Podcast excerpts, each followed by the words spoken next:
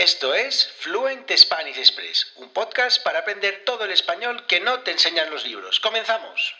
Muy buenos días, bienvenidos, bienvenidas a Fluent Spanish Express Podcast. Todos los días, de lunes a viernes, contenidos con consejos, con recursos y recomendaciones para llevar vuestro español al siguiente nivel. Hoy es lunes 26 de septiembre de 2022, episodio número 273 de Fluent Spanish Express Podcast 273, 273, un episodio en el que como en las últimas semanas vamos a hablar de expresiones. Concretamente os voy a hablar de tres expresiones que utilizo cuando estoy preocupado. Tres expresiones que utilizamos los nativos para hablar de preocupación.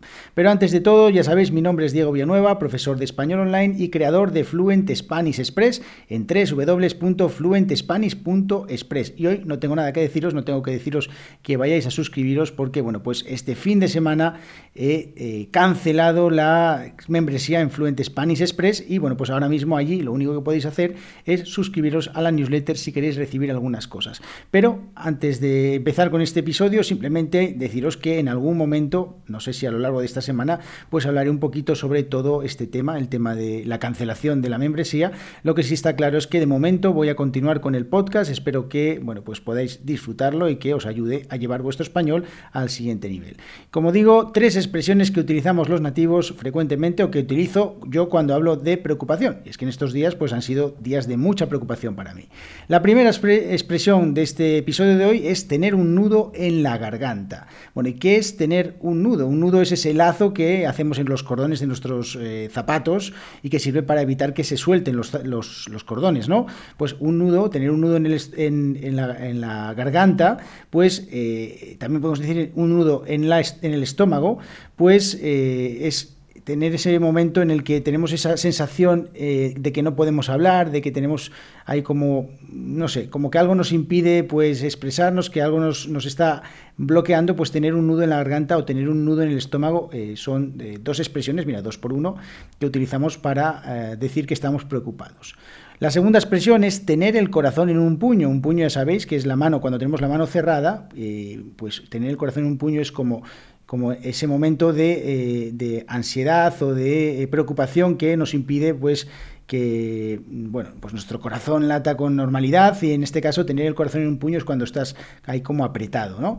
así que estas dos expresiones de momento tener un nudo en la garganta o en el estómago o tener el corazón en un puño bueno pues eh, si queréis aprender más expresiones antes de hablar de, de la última expresión os recomiendo que visitéis www.thespanishnewsletter.com eh, que es una newsletter diaria de lunes a viernes para estudiantes de nivel intermedio y avanzado, totalmente gratuita, o sea, no tenéis que pagar nada, simplemente vais, os suscribís en la lista de correo, simplemente tenéis que poner vuestro correo electrónico y a partir de ahí empezáis a recibir consejos, recursos, recomendaciones para practicar vuestro español y bueno, pues eh, un recurso gratuito y perfecto para todas las personas que queréis eh, mejorar vuestro español día a día. Así que os recomiendo que os suscribáis en www.thespanishnewsletter.com tal como suena, la newsletter española, de SpanishNewsletter.com. Allí, eh, en la descripción de este episodio tenéis también el enlace, así que si queréis entrar a través del enlace, pues lo hacéis al final de este episodio y entráis y os suscribís, ¿vale?